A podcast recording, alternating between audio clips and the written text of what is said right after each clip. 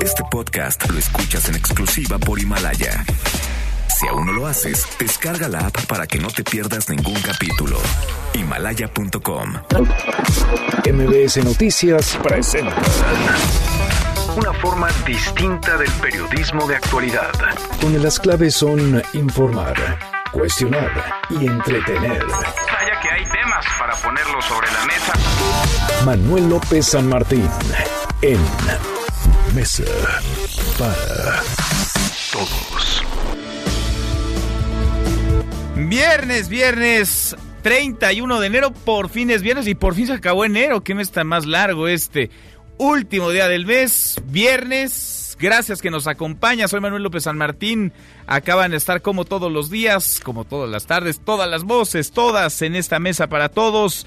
Sigue avanzando el coronavirus, sigue avanzando a gran velocidad, más de 200 personas muertas, casi 10 mil casos confirmados en China y en más de 20 países. Le entraremos al tema. ¿Qué pasa con los mexicanos que están en Wuhan, en China, donde se originó este brote, la zona cero del coronavirus? Hasta ahora, 18 mexicanos se han mostrado interesados en volver, en salir de ahí, están atrapados. Solo cuatro han sido autorizados para dejar China. El canciller Marcelo Ebrard habló del tema, dice que se realizan las gestiones necesarias, pero no van a mandar un avión por ellos, no es para tanto, no hay un avión que los saque de donde están, insisto, aislados en cuarentena, atrapados. Y hoy, último día de mes, termina también el plazo para adherirse de parte de los gobiernos de los distintos estados al Instituto de Salud para el Bienestar, el INSABI, este que sepultó, que mató al Seguro Popular, y el PAN ha dicho que no, que si saben contar, con ellos no cuentan, contestó hoy en la mañanera el presidente López Obrador. A propósito del presidente, usted sabe, viaja en aviones comerciales. Bueno, pues hoy se subió a uno, un avión, un vuelo comercial que lo llevaría a Villahermosa, Tabasco, y se subió él y se bajaron algunos pasajeros, un hombre, su esposa y dos de sus hijos. ¿Por qué? Se lo voy a platicar. Mucho que poner sobre la mesa esta tarde. Arrancamos con las voces y las historias de hoy. Las voces de hoy. Andrés Manuel López Obrador, presidente de México. Hay laboratorios, por ejemplo, ¿no? que tienen sus negocios con algunos gobiernos estatales. El sumarse significa que hay que comprar los medicamentos todos en conjunto. Marco Cortés, dirigente nacional del PAN. Vamos a impulsar una reforma de género para que todas las dirigencias nacional, estatal y municipal, si son encabezadas por un hombre, tengan que ir una secretaria general o viceversa. Claudia Sheinbaum, jefa de gobierno de la Ciudad de México. La idea es la seguridad de los visitantes, al revés, yo creo que puede aumentar la presencia de visitantes, de turistas, porque finalmente lo que se busca también es el ordenamiento. Familia abandona la aeronave en la que viaja el presidente. Señor, perdón. ¿Por qué no? ¿Por qué sin seguro? ¿Por qué viaja el presidente sin seguro? señor? Para mi familia.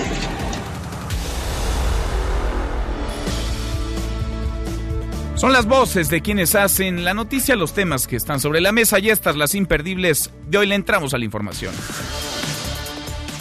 El gobierno de México realiza todas las gestiones para atraer a los mexicanos que se encuentran en Wuhan, la ciudad china donde se originó el coronavirus, la zona cero. El canciller Marcelo Ebrard informó que de los 18 interesados en volver, solo cuatro han sido autorizados para salir de China.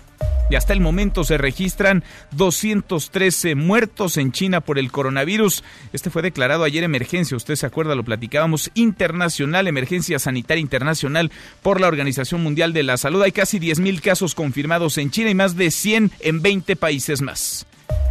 A propósito del tema, habló en la mañana el presidente López Obrador del coronavirus y de si nuestro país está o no preparado. Escúchelo. Se piensa que no es tan dañino, tan fatal este virus llamado coronavirus. Sin embargo, inquieta, bueno, tan es así que altera la paridad del dólar con relación a las monedas del mundo.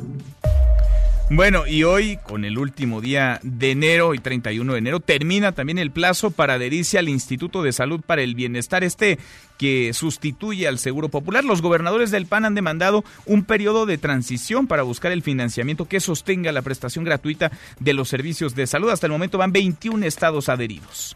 Y ante la negativa de los gobernadores panistas para adherirse al INSABI, el presidente dijo que no se va a castigar a ningún gobernador, aunque les mande este mensaje.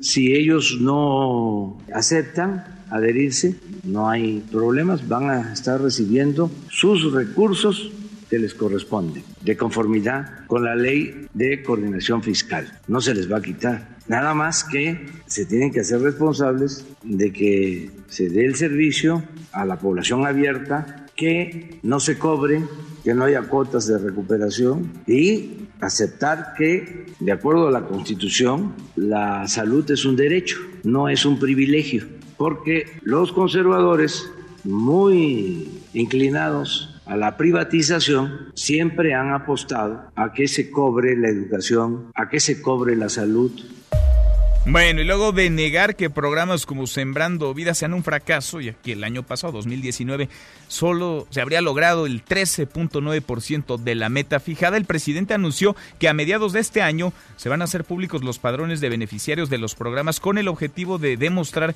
que no tienen fines electorales. Qué bueno que se vayan a hacer públicos, pero ¿por qué hasta mediados de año? ¿Por qué no de una vez? Por cierto, López Obrador se retiró temprano, se fue antes hoy de que concluyera la mañanera para viajar a Villahermosa, Tabasco, donde tendrá una gira de trabajo este fin de semana. Se subió al avión comercial que lo llevaría y un hombre junto con su esposa y dos de sus hijos decidieron de plano bajarse de la aeronave bajo el argumento de que viajar en el mismo vuelo que el presidente es peligroso. Escuche lo que ocurrió. Señor, perdón. A ver, Pau, te doy nombres. ¿Por qué es inseguro? Porque viaja el presidente sin seguro. Para mi familia Inseguro para mi familia, dice este papá, la mamá también se bajó, el esposo con su esposa y dos de sus hijos se bajaron del avión en el que voló el presidente López Obrador. Y hasta el momento ocho escuelas de la UNAM se encuentran en paro debido a diversos problemas al interior de la máxima casa de estudios, como el acoso que se ha denunciado a mujeres, el abuso sexual también. Se trata de la Facultad de Ciencias Políticas y Sociales, la Facultad de Filosofía y Letras, el Colegio de Ciencias y Humanidades Azcapotzalco y las escuelas eh, nacionales preparatorias 1, 2, 3, 6 y 9. Hay mucho ruido y parece haber manos interesadas en meterle más a la universidad. Óscar Andrés Flores el Lunares, presunto líder operativo de la Unión Tepito, fue detenido esta madrugada por autoridades federales en Hidalgo. El hombre fue trasladado en helicóptero a la Ciudad de México para ser presentado ante la Fiscalía Capitalina. Policías de la Ciudad de México detuvieron a cinco personas que transportaban cinco toneladas de marihuana en un camión. Fueron detectados cuando circulaban por calles de la alcaldía Gustavo Amadero.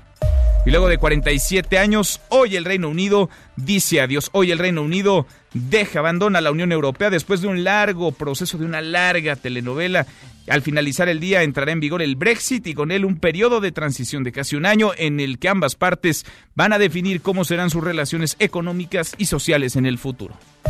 Y en la buena de hoy, porque también hay buenas, la música mexicana triunfa en Canadá. Cuéntanos, Jennifer, ¿cómo estás? Jennifer Ramírez, muy buenas tardes. Así es, Manuel, buenas tardes. La queretana Ana Cristina Ramírez Ramírez fue reconocida con el premio Gustavo Vaz Prada por su labor al frente del coro musical y del Departamento de Música en la UNAM, Canadá. Este galardón es un reconocimiento al servicio social que la Facultad de Economía entrega a los alumnos universitarios que destacan por su actividad social. La estudiante Otomí, becaria del Programa Universitario de Estudios de la Diversidad Cultural y la Interculturalidad, obtuvo el galardón en noviembre de 2019 con el proyecto titulado Encuentro Coral a una Voz, que consistió en dirigir al coro en Canadá, pero cuyo principal objetivo, de acuerdo con Ana Cristina, fue difundir las tradiciones mexicanas y latinoamericanas a través de la música. Creo que a mí lo que más me llamaba la atención era tener la oportunidad de llevar al extranjero lo que es nuestra música, nuestras tradiciones y la esencia de México. La universitaria expresó también que uno de sus objetivos a futuro es ir y ver qué están haciendo los pueblos indígenas, que se puede rescatar para que sigan siendo una de grandes músicos.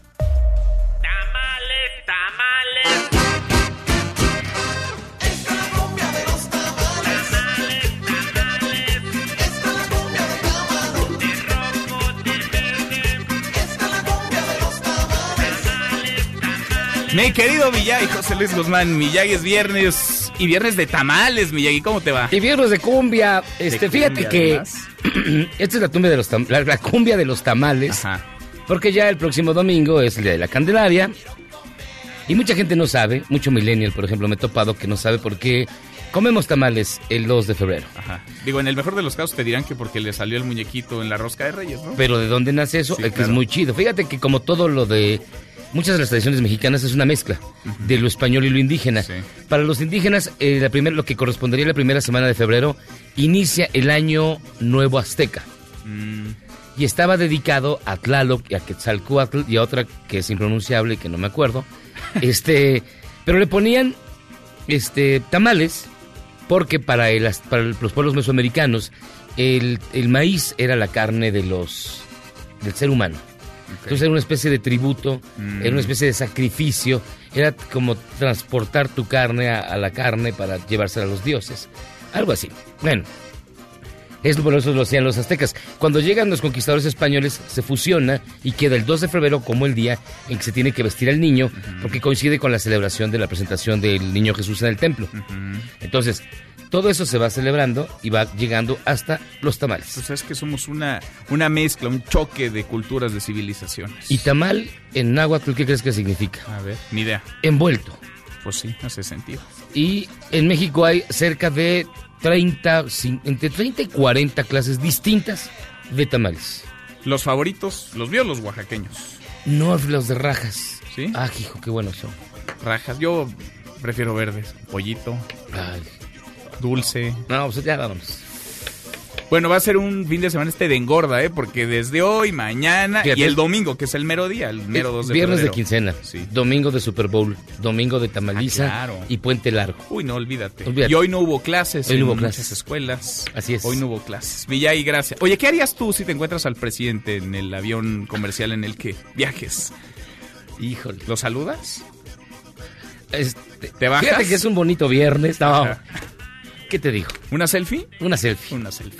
Muy bien. Gracias, Miyagi. Nos escuchamos Gracias al ratito. José Luis Guzmán, Miyagi. Bueno, de eso va nuestra pregunta del día. Si usted viajara en el avión en el que viaja también el presidente López Obrador, si usted se sube y se encuentra con que Andrés Manuel López Obrador va ahí como pasajero, ¿qué haría? Se lo preguntamos porque ya le decía, un hombre y su esposa decidieron junto con sus hijos descender del avión comercial en el que volarían a Villahermosa, Tabasco, porque en el mismo vuelo iba el presidente López Obrador. Ellos lo hicieron bajo el argumento de que viajar en ese avión es peligroso, es peligroso si va el presidente. ¿Usted qué haría si se lo encuentra, si va en el mismo vuelo, si es su vecino de asiento? ¿Se toma una selfie con el presidente? ¿Se baja? ¿No le importaría? ¿O de plano pues aprovecha el tiempo y se pondría a platicar con él, a conversar con el presidente López Obrador. Opine con el hashtag Mesa para Todos, abiertas ya nuestras vías de comunicación, el WhatsApp 5524-99125, viene el teléfono en cabina 5166-1025. Es parte de la discusión en la que ya estamos ¿eh? a lo largo de la semana, tiene que ver con el avión presidencial, la necesidad o no de que el jefe de Estado tenga una aeronave para transportarse, no solamente en términos de seguridad, de eficiencia, de eficacia y de costo, por supuesto. Pausa y volvemos. Estamos arrancando esta mesa, la mesa para todos.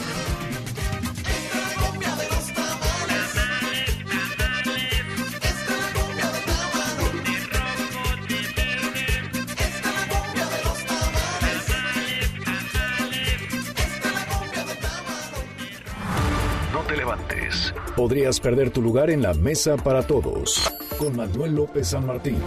Regresamos. Este es su archivo muerto en Mesa para Todos. Felipe Calderón Hinojosa, presidente de México, deplora la masacre ocurrida en Villas de Salvarcar, Ciudad Juárez, Chihuahua, donde fueron asesinados 17 estudiantes, 31 de enero, año 2010. Mi deber es iniciar esta rueda de prensa, eh, primero deplorando y condenando de manera muy enérgica el cobarde asesinato de un grupo de jóvenes, la mayoría estudiantes y muchos de ellos menores de edad, en, eh, en México, en Ciudad Juárez, en Chihuahua.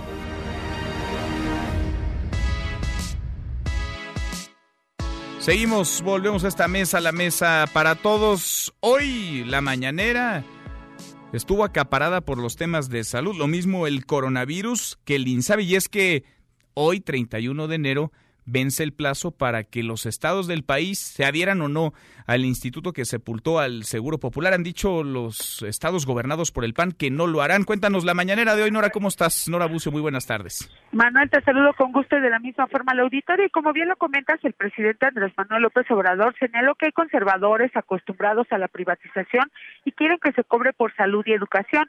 Lo anterior al referirse a la negativa de los gobernadores del Partido Acción Nacional de integrarse al Instituto de Salud para el Bienestar.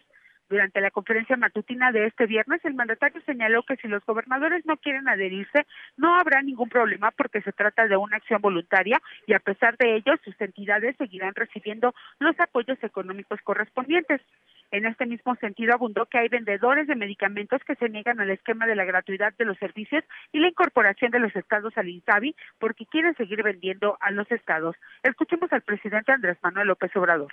Hay laboratorios, por ejemplo, ¿no? que tienen sus negocios con algunos gobiernos estatales. El sumarse significa que hay que comprar los medicamentos todos en conjunto. Aseguró que la integración de los gobernadores al INSABI sería un paso importante para terminar con la corrupción.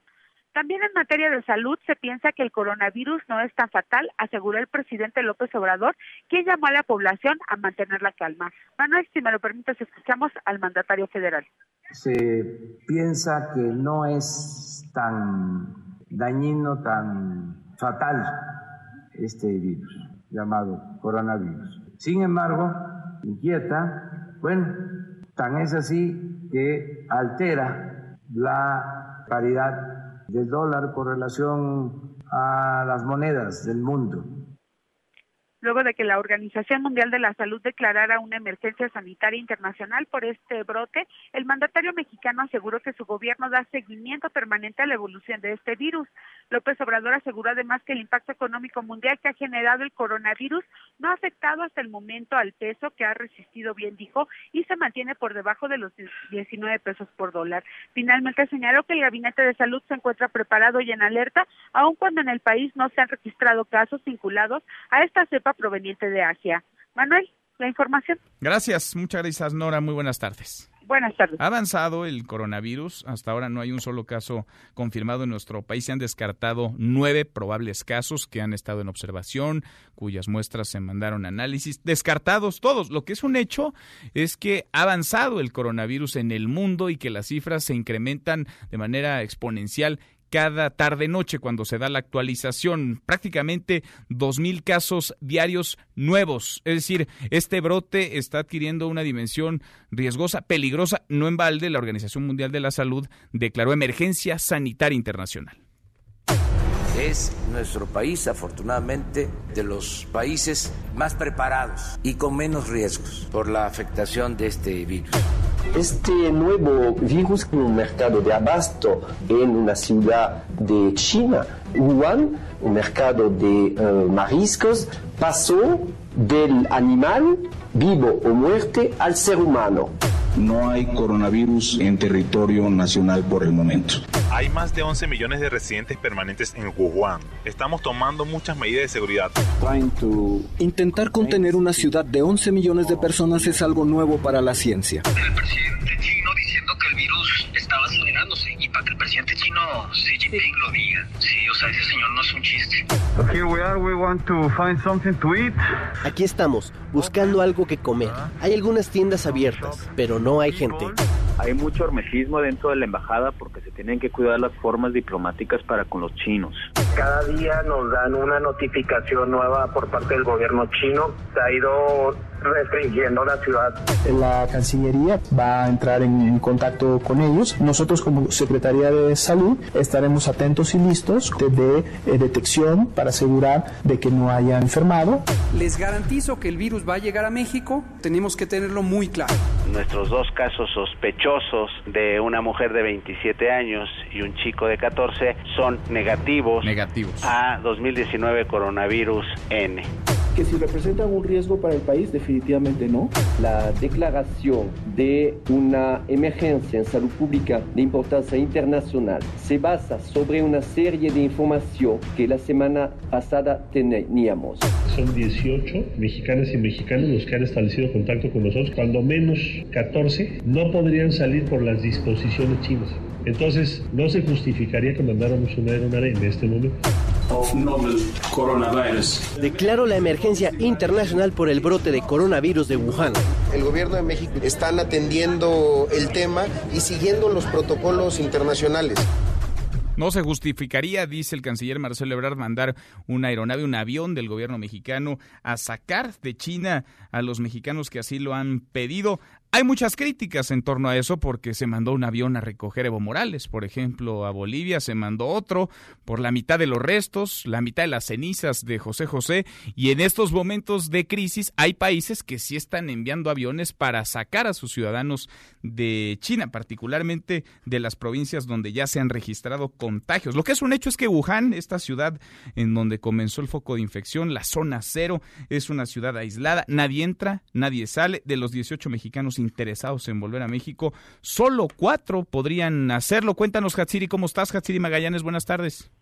¿Qué tal, Manuel? Muy buena tarde. Pues sí, fíjate que la Secretaría de Relaciones Exteriores, a través de su titular, Marcelo Ebrard, informó el día de hoy que el gobierno mexicano ya está realizando las gestiones necesarias para repatriar precisamente por la vía más expedita posible a los conacionales que se encuentran allá en Wuhan, China, derivado de este brote del coronavirus. Ebrard Casaubón reportó hace unas horas, como bien lo comentas, que se trata de 18 mexicanos que están en aquel país, de los cuales pues 14 no podrían salir de forma rápida por las disposiciones chinas vez que parte de su familia esté en aquel país y solo son seis los que han pedido este apoyo. Sin embargo, comentó que son cuatro los que sí van a poder salir eh, quizás en las próximas horas y bueno, esto sería a través de un vuelo comercial. A través de su cuenta de Twitter, el funcionario informó que están pues en constante comunicación ya con los compatriotas que han solicitado este apoyo y destacó pues precisamente estos avances en las gestiones. Se trata de cuatro estudiantes sonorenses quienes se prevé que podrían abordar un vuelo de Japón, Canadá, México después de pasar, eso sí, por estrictos protocolos sanitarios, por lo que en las próximas horas pues podrían ya arribar a nuestro país. Esto pues ya tendrá que confirmarse en las próximas horas ya por parte de la Cancillería mexicana. Es el reporte que da el funcionario el día de hoy a través de sus redes sociales y por supuesto pues en espera de que se informen más al respecto de este traslado que va a haber en las próximas horas de estos por lo menos cuatro mexicanos. El reporte que tengo. ¿Queda como posibilidad o sí habría en las próximas horas ese traslado? Sí, de hecho está ya abierta este traslado, de hecho sí se puede dar ya en las próximas horas, ya es un hecho que estas cuatro personas por lo menos sí van a llegar a México después de que ya se hicieron pues los respectivos protocolos sanitarios, los otros dos están pendientes y bueno, del resto pues algunos otros no han pedido eh, ser repatriados, entonces habrá que esperar a ver cuál es la, resolución que dan en las próximas horas. Lo que no sabríamos es cómo llegaría, ¿no? En un avión de, de qué país, de qué bandera, si no sería un avión mexicano, pero probablemente sería un avión, no sé, de los Estados Unidos que acercaría a los mexicanos de este lado y ya de Estados Unidos volarían a México. Sí, Manuel, fíjate que no ha habido un poco de hermetismo en ese sentido. De acuerdo a las fuentes de la Cancillería, pues sería a través de un vuelo que va de Japón hacia Canadá y ya de Canadá hacia México. No se ha mencionado la aerolínea. Eh, repito, han sido muy herméticos en este sentido, pero bueno, pues estamos en la espera de que la Cancillería nos pueda informar más al respecto. Bueno, pues ojalá, ojalá que nos informen. Gracias, muchas gracias, Hatsiri. Buenas tardes. Muy buenas tardes, pendientes de la suerte de estos mexicanos, insisto, de 18 interesados en volver, solo cuatro han sido autorizados para salir de China, solo cuatro podrían hacerlo. Pero este brote, el de coronavirus, que ha puesto en alerta al mundo, afecta o podría afectar también las condiciones financieras de México y del mundo. Citlali, Citlali Sáenz, platícanos Citlali, ¿cómo te va? Muy buenas tardes. Hola Manuel, buenas tardes a ti también, a nuestros amigos de la auditoria. Así es, el brote del coronavirus que ha puesto en alerta al mundo podría afectar las condiciones financieras, así lo reconoció la Secretaría de Hacienda y Crédito Público, por lo que anunció que estarán monitoreando esta situación, aunque por lo pronto aclara que no se va a modificar la meta de crecimiento económico para este año que está ubicada pues en 2%. Gabriel Llorio, el subsecretario de Hacienda, en conferencia de prensa esta mañana señaló que el gobierno tiene otras cifras y margen de maniobra que le va a permitir alcanzar la expectativa de crecimiento planteada en el paquete económico. Vamos a escuchar lo que dijo. Nosotros vamos a mantener la perspectiva y la expectativa de crecimiento que plasmamos en el paquete, que es del 2%. El gobierno, nosotros en, la Secretaría de Hacienda, tenemos un poco más de acceso a, a, otro tipo de información, pero más que información, tenemos acceso, tenemos margen de operación que nos permite tratar de reforzar acciones que repercutan en el crecimiento económico. La economía obviamente tiene muchos retos, tiene algunos cuellos de botella y algunos mercados que no necesariamente son profundos. El sector financiero financiero sigue siendo una de nuestras preocupaciones. Nos gustaría ver un mercado financiero más amplio, más profundo, que provea financiamiento al crecimiento. Y bueno, el funcionario adelantó que se busca implementar una serie de reformas al sector financiero para que sea uno de los motores de crecimiento. Y respecto al coronavirus, Gabriel Llorio afirmó que la administración continúa monitoreando el avance de la enfermedad. Reconoció que el brote podría afectar las condiciones financieras del país, pero confió en que el efecto como ocurrió con el caso de la influenza o la gripe aviar, sea solamente temporal. Vamos a escuchar el brote del, coronavirus en China que podría afectar eh, un poco las condiciones financieras, pero hasta la fecha no se ha visto gran, gran impacto, ¿no? Lo vamos a seguir monitoreando. Ejemplos que tenemos fue la, la gripe aviar y la influenza. La mayor parte nacieron en China. Lo que estamos un poquito monitoreando es cómo se va a hacer el despliegue de la contención de esta enfermedad. Si recordamos en la influenza, México tomó medidas muy precautorias para que no se esparciera en México. Esto obviamente afectó durante un mes la actividad económica. En el caso de la influencia aviar en China, el PIB de China cayó en, eh, durante un trimestre. Eh, hemos estado en contacto con contrapartes en Estados Unidos para tratar también de ver ellos cómo, cómo están viendo la evolución de la enfermedad y el impacto económico que esto pueda causar. Manuel, mi reporte al auditorio. Bueno, gracias Itlali, hablamos al ratito. Hasta el, hasta el rato, buenas tardes. Hasta el rato, muy buenas tardes, mi compañera Citlali Saenzi. Pues sí, el coronavirus pega en diferentes vertientes, claro, por supuesto en términos de salud, de emergencia sanitaria, pero también tiene un impacto, lo tendrá económico eh, del mundo entero. ¿Por qué? Porque además está haciendo mella en una de las economías más potentes, de las más poderosas, la economía china y en toda Asia prácticamente. Ya no hay un solo país asiático en donde no se registre contagio, contagio que además ha extendido a Europa, Francia, Alemania, Gran Bretaña, América, Estados Unidos, Canadá y contando la lista la lista crece, se van acumulando países. Casi llegamos a la media hora con 28. Pausa y volvemos con un resumen de lo más importante del día. Esta mesa, la mesa para todos. No te levantes. Podrías perder tu lugar en la mesa para todos. Con Manuel López San Martín. Regresamos. Arrestan a enfermera alemana por intentar asesinar cinco bebés. La mujer fue detenida el miércoles después de que los investigadores encontraron una jeringa que contenía leche materna y restos de morfina en su casillero. El principal problema para la gestión del hospital fue la naturaleza inexplicable de estas muertes, por lo que la administración del hospital llamó originalmente a la policía después de que dos indagaciones no habían podido establecer una causa definitiva. Seguimos, volvemos a esta mesa, la mesa para todos. Vamos casi llegando a la media, vamos pegaditos a la media. hora con 29 le entramos a un resumen con lo más importante del día. Resumen nacional. Esta madrugada en Hidalgo fue detenido Oscar N. alias El Lunares. Él es señalado como el líder de la Unión Tepito. El año pasado, en un operativo, la policía encontró un altar satánico en el búnker de este hombre. Vaya, le han encontrado de todo. La escalada de violencia en la capital del país en buena medida se debe a esta unión, la unión Tepito, que se empoderó, que hizo y deshizo a placer. Habría caído su líder, o uno de sus principales líderes, una de sus principales cabezas. Juan Carlos Alarcón, ¿cómo estás Juan Carlos? Cuéntanos, muy buenas tardes. Así es, Manuel, gracias. Muy buenas tardes. Para evitar un episodio como la fuga de tres narcotraficantes del reclusorio sur, la Fiscalía General de la República recibió esta mañana a Óscar Andrés Flores Lunares, líder operativo de la Unión Tepito, capturado esta madrugada en el estado de Hidalgo. La titular de la Fiscalía Capitalina, Ernestina Godoy Ramos, informó que el presunto criminal fue llevado por autoridades de seguridad ciudadana a instalaciones de la Subprocuraduría de Investigación Especializada en Delincuencia Organizada, donde se determinará la prisión a la que será trasladado. Dijo que en este momento se encuentra ante el Ministerio Público de la Federación y a pregunta expresa de qué mecanismos se utilizarán para evitar la como la fuga que se registró eh, en estos eh, días en el reclusorio sur dijo dijo que la fiscalía general verá a dónde lo envían Godoy Ramos recordó que el líder operativo de la Unión Tepito cuenta con una orden de aprehensión por el delito de secuestro agravado, por lo que el área de procesos notificará al juez de control que libró dicho mandamiento. El perfil criminal de Lunares, eh, Manuel, corresponde al de reos de alta peligrosidad social e institucional, por lo que autoridades de ambos niveles analizan la posibilidad de trasladarlo a una cárcel de máxima seguridad para impedir que tenga contacto con el exterior y planee una evasión.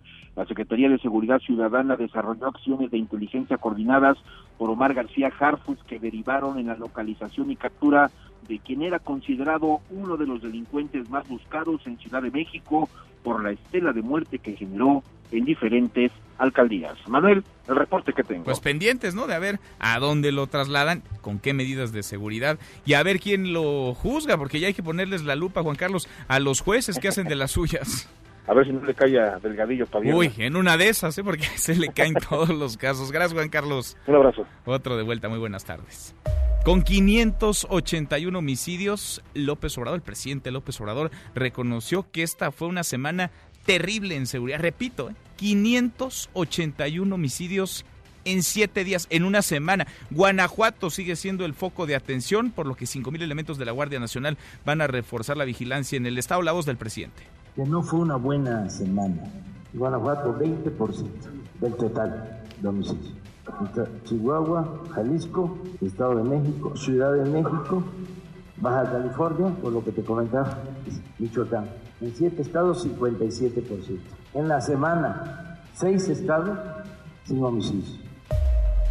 Pese a este panorama negro, sangriento, muy violento, asegura el presidente que les vamos a ganar en referencia a los grupos que reclutan y arman a menores de edad. Escúchalo.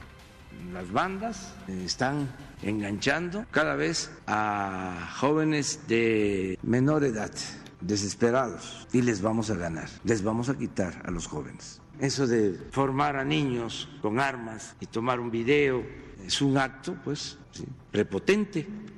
Bueno, y como si no hubiera suficientes crisis, hay un conflicto creciente en la Universidad Nacional Autónoma de México y el presidente López Obrador llamó al diálogo entre las autoridades y los paristas en por lo menos ocho escuelas que están tomadas, que están cerradas. De nuevo la voz del presidente. No hay un ambiente en México para conflictos. Hay una atmósfera de tranquilidad y de armonía. Hay gobernabilidad. Entonces, todo se puede resolver. Si se dialoga, si se llegan a acuerdos, si no se usa la fuerza, si hay tolerancia.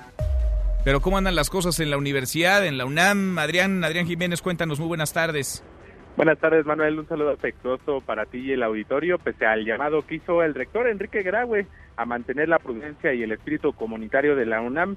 Pues ayer fueron eh, las preparatorias 2 y 6 tomadas, así como la Facultad de Ciencias Políticas y Sociales por grupos de estudiantes pues como hemos visto en las imágenes, encapuchados que protestan en contra del acoso y violencia de género en la institución. Por la mañana, un grupo de embosados cerró de manera unilateral y por tiempo indefinido los accesos a la Facultad de Ciencias Políticas y Sociales, situación que evidentemente pues afecta a miles de alumnos y profesores que se habían presentado a clases de manera habitual. Por la tarde y luego de una asamblea estudiantil efectuada en la Prepa 2, la comunidad se pronunció de forma mayoritaria en contra del paro, sin embargo, integrantes del colectivo El Cubo y el colectivo Feministas a las Revolucionarias no respetaron esta decisión y tomaron las instalaciones, lo cual generó una confrontación entre estudiantes que sí querían que se abriera la escuela y donde hubo empujones, gritos, algunos jalones.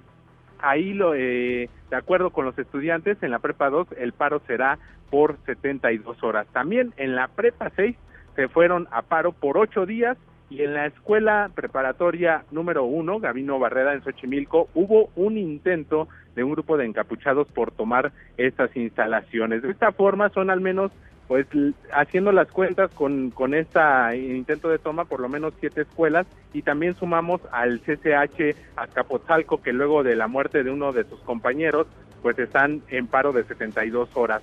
Son las preparatorias 2, 3, 6 y 9 las facultades de filosofía y letras y la de ciencias políticas y sociales las que están en paro. Sin embargo, Manuel, comentarte que pues eh, la situación en la universidad no se ve alentadora, pues han convocado ya diversas organizaciones estudiantiles a unirse a un paro total de actividades para el próximo 4 de febrero así las cosas en la UNAM. Mala, malas noticias, 4 de febrero entonces. A ver, haciendo el corte de caja, Adrián, con lo que nos dices entre escuelas, facultades, ¿son siete u ocho las que están hoy en paro, cerradas?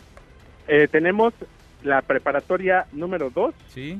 la 3, la 6 y la 9. Ahí van cuatro, cuatro prepas. Tenemos las facultades de filosofía y letras y ciencias políticas, son seis. Y también estaría el CCH Azcapotzalco, que serían siete. Y finalmente pues hubo un intento en la prepa 1 que, que no se concretó. Bien, son siete entonces y está el llamado ya a un paro generalizado el 4 de febrero entonces, la próxima semana. Efectivamente, para todas las escuelas y facultades, estas organizaciones estudiantiles, próximo 4 de febrero están haciendo esta convocatoria, este llamado. Difícil complicar las cosas en la universidad. Déjame aprovechar viaje contigo, Adrián. ¿Tienes noticias? Lo último que se sabe sobre los tres fugados o lo que no se sabe sobre los tres que escaparon del reclusorio sur esta semana? Efectivamente, eh, Manuel, hace un momento se le cuestionó a la jefa de gobierno, Claudia Sheinbaum, sobre este tema. Sin embargo, bueno, pues al parecer no quiere hablar o dar más detalles por el sigilo de la investigación y dice que la Fiscalía será la encargada de dar los detalles. Sin embargo, te puedo comentar que con fecha de este viernes 31 de enero, Omar Tonatiu Zamora Mendoza, director del Reclusorio Sur, ahora, y es Oscar Lavacida Galván, eh, director de seguridad de ese penal, presentaron ya de manera formal, de manera oficial su renuncia, luego de que ayer les fue solicitada por la subsecretaría del sistema penitenciario tras la fuga de los tres internos de alta peligrosidad registrada precisamente la mañana del pasado miércoles. Así las cosas, pues ya está confirmada de manera oficial esta eh, presentación de renuncia de ambos funcionarios. Bueno, se fueron los dos, el hilo se rompió por lo más delgado, pero de los tres fugados nada sabemos y tampoco nada saben el gobierno de la Ciudad de México. Gracias, muchas gracias Adrián. Seguimos al pendiente, buenas tardes. Muy buenas tardes. Oiga, y ojo, eh, el lunes no hay bancos. Este lunes, con motivo del puente por el Día de la Constitución, los suertudos, las suertudas tendrán puente. Disfrútenlo. Únicamente habrá servicio en las sucursales que están dentro de almacenes comerciales y supermercados. Hasta aquí el resumen con lo más importante del día. En Mesa para Todos, Ezra Shabot. Ezra, querido Ezra Shabot, qué gusto saludarte. ¿Cómo estás?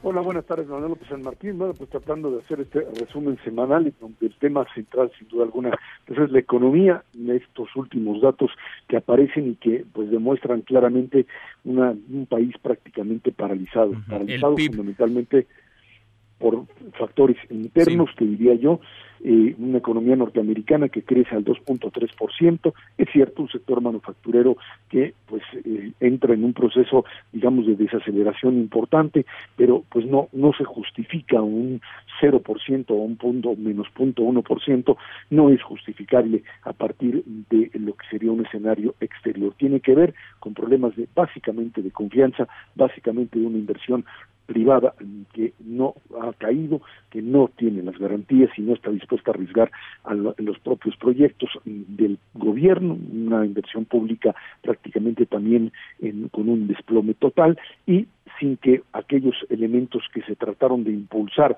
durante todo el año fuesen reconocidos por parte de estos sectores de grandes inversiones. Primer año entonces, a ver, negativo, digamos, en términos de crecimiento, no solamente no crecimos, se contrajo la, la economía, poquito, para, para abajo, pero necesitamos crecer y no llegó ese, ese crecimiento. Ahora, es hasta cierto punto, es normal que el primer año de un sexenio siempre crezcamos menos, ¿no? Lo que no había pasado hace por lo menos 10 años es que se registrara un no crecimiento. Bueno, pues sí, el no crecimiento de hace 10 años es eh, provocado fundamentalmente por dos factores. Uno que fue, digamos, interno, el, el tema de la influenza, del H1N1, y, por la propia recesión mundial. Pues, estamos ahí en el, en pleno, en plena crisis de la subprime, en el, el, desmoronamiento de lo que fue el, sistema capitalista de lo que llamaríamos estos, estos procesos de piramide, piramidización, en donde todo lo que se había construido alrededor de un montón de hipotecas falsas, terminó derrumbando el sistema financiero y hubo que pasar, vinieron de pasar muchísimos años, Manuel, hasta que el propio gobierno ya de Obama posteriormente pudo rescatar, pudo rehacer la economía mundial a partir de inyectarle millones y millones de dólares que bueno pues le costaron también posteriormente al propio gobierno norteamericano y a la economía mundial para poder absorberlos y evitar un modelo inflacionario. Bueno, eso era lo que pasó hace hace 10 años y bueno, pues lo que hoy tenemos no tiene nada que ver absolutamente con eso, tiene que ver fundamentalmente con un problema local, un problema que en donde pues un primer año de gobierno en donde ni Felipe Calderón tuvo un crecimiento tan bajo, tuvo alrededor de un 2%. Aún así tuvo menos que el último año que Vicente Fox, ¿no? Que el último... Sí, pero estamos, sí, claro. Sí, y, luego Peña Nieto... 1.5%. Sí. Y luego el primer año de Peña fue peor, digamos, que el último de Calderón y este primero del Observador fue peor que el último de Peña. Así es, nada más que tu problema radica fundamentalmente en que todos tienen que ver con, es cierto, curva de aprendizaje, pero si vienes de un crecimiento, digamos, del 2%, más eh, la curva de aprendizaje ponle todavía más el tema de la desaceleración de las propias eh, eh, mercado o el propio mercado norteamericano de manufacturas te estaría dando si tuvieras crecido normalmente al 1.7, 1.8 sería digamos algo todavía aceptable. No crecer o crecer menos punto uno tiene que ver con una retracción de la inversión que prácticamente lo que te está diciendo es hoy ya en 2020 que para acelerar esto, o sea, lo que tendríamos que ver es, ok, no crecimos en 2019, pero bueno, ya está la curva de aprendizaje y estarías creciendo al 1 a lo que plantea Hacienda, que sigue diciendo que va a crecer entre el 1.5 y 2.5%. Imposible. Estamos hablando de crecimientos que si llegamos al 1%, Manuel, estaríamos verdaderamente en el paraíso. No hay. bueno, ya prometió, ya prometió el presidente 3% para este 2020. No, bueno, pero, esas son las mañaneras. Eh. es lo que él dice, Pues es lo que tenemos. No, a ver, las mañaneras están dedicadas para otro tipo de O sea, las mañaneras están, es, se está hablando a la base, está hablando de lo que sea, y puede presentar el avión y el boleto de la lotería y lo que tú quieras. Esa es una área. La otra vez, a la hora que tú tienes, y, entonces eh, hablas con Alfonso Romo, entrevistas a Romo, y Romo te dice, no, no, no obviamente sin crecimiento, pues no hay, pues no. hay desarrollo. Y aparte ya le encargaron el crecimiento a él. Pues sí, pues sí, pues obviamente el problema es que él ha sido un interlocutor que ha tenido que pagar los platos rotos absolutamente de todo, porque bueno, pues ni el aeropuerto le resultó, ni después ahora el plan de infraestructura que, terminó atorado, porque dentro de un par de semanas tienen que demostrar que en el tema energético, ya lo hemos platicado muchas veces, pero es la clave de esto, pues o el tema de farmouts o el tema de inversiones en electricidad y en, eh, en gas y en algo de petróleo funciona o no va a haber inversión y además va a venir encima la descalificación por parte de las, la degradación de la calificación de Pemex por parte de las calificadoras y nos vamos a meter en un problema. Y Alfonso Romo es hoy quien tiene eso encima. Dijo el presidente, quitémonos de ideologías. Bueno, pues si nos quitamos de ideologías, vayamos a lo que es lo más práctico, lo que los mercados internacionales, más allá de que si trata de uno liberal o un conservador, te van a aceptar como garantía para que el país crezca. Y como estamos ahorita, el 0% de hoy, de, o el menos punto uno, va a sonar muy bien frente a lo que te puede pasar si te quitan el grado de calificación, se te van las inversiones y entonces olvídate del menos punto uno para el 2020 y estaríamos en una condición todavía más difícil. Pues oye, a propósito de temas económicos, una buena firmó ya Donald Trump el TEMEC, una mala antes y después de firmarlo, aseguró que México no solamente va a pagar, está pagando ya, otra vez, por el muro, ese maldito muro del que no se cansa de hablar. A ver, cada quien entendamos que están verdaderamente en la campaña. O sea, si ahora está en plena campaña y nos tiene de piñata, entonces va a seguir jugando a la piñata. El problema aquí es que, bueno, pues eh, lo que era un discurso agresivo contra los Estados Unidos por parte de muchos grupos en Morena y el propio López Obrador en su momento, hoy tiene que pues dejarlo pasar, como dijo Marcelo. Ebrard, yo no le entro a la campaña, pues sí, lo que pasa es que pues, te avientan los jitomatazos aquí, se cruza el muro de este lado y pues entonces sí, ellos van a pagar el muro y que lo va a pagar, dice Trump, que es la parte del absurdo, que lo vamos a pagar con las remesas, pues las remesas vienen de allá para acá, no de aquí para allá, pues no. Uy, pero ¿te imaginas que les pusieron impuesto, Esra, a las remesas? No pueden hacer eso, eso no lo pueden. Uy, ¿tú crees? Parece que pero de absurdos está lleno el gobierno de Donald no, Trump. No, no, sí, sí, sí, pero a ver, ¿qué, a ver, ¿cómo vas a imponer un, cómo vas a detectar qué es remesa y qué no? ¿Dónde, ¿Dónde puedes tú en un momento determinado establecer un mecanismo para imponer algún tipo de impuesto a eso? Se vuelve anticonstitucional. Estados Unidos es un país, a, pesar del señor Trump, es un país de leyes en donde finalmente lo han podido contener en función de una estructura legal. Ahí lo tienen presentado en, la, en el banquillo de los acusados. probablemente no le va a pasar nada, pero ya lo sentaron, ya lo acusaron y ya tiene un montón de su gente metida en la cárcel. Esa es una diferencia fundamental frente a lo que sucede en este país. No hay que meterse en la campaña política norteamericana, de acuerdo, no hay que meterse en ella, pero lo que sí hay que hacer, y creo que esto es fundamental, en este momento es encontrar un mecanismo para recuperar confianza en el país, para que el TEMEC empiece a atraer inversiones y que empleos y poder adquisitivo y estabilidad y confianza renazcan en el país, que es lo que se necesita para sacar adelante no solo la economía, sino el nivel de vida de millones de mexicanos. Pues ojalá. Esra, se acabó enero, ¿qué mes tan más largo este? Y se acabó la semana. Gracias por tu corte de caja, como todas las Gracias a ustedes, buen fin de semana. Igual para ti, muy buenas tardes. Es Rashabot, pausa y volvemos. Hay más en esta mesa, la mesa para todos. Información para el nuevo milenio. Mesa para todos, con Manuel López San Martín. Regresamos. Más información y análisis en Mesa para todos, con Manuel López San Martín. Los numeritos del día. Citlali Sáenz, Citlali, de nuevo qué gusto saludarte, cuéntanos. Manuel, te cuento que están perdiendo en esta última jornada de la semana los principales indicadores.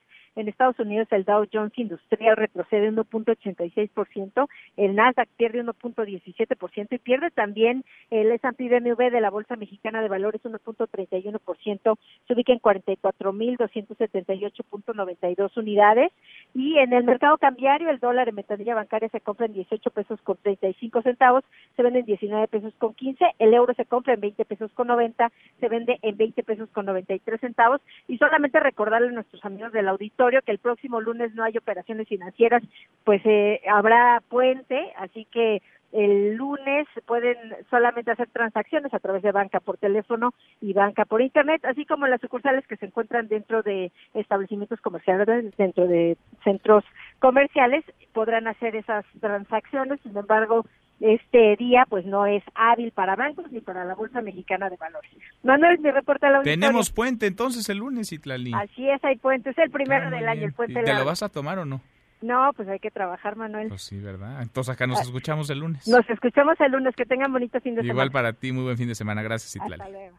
Economía y finanzas con Eduardo Torreblanca. Lalo, qué gusto saludarte, ¿cómo estás? Igualmente, Manuel, ¿cómo estás?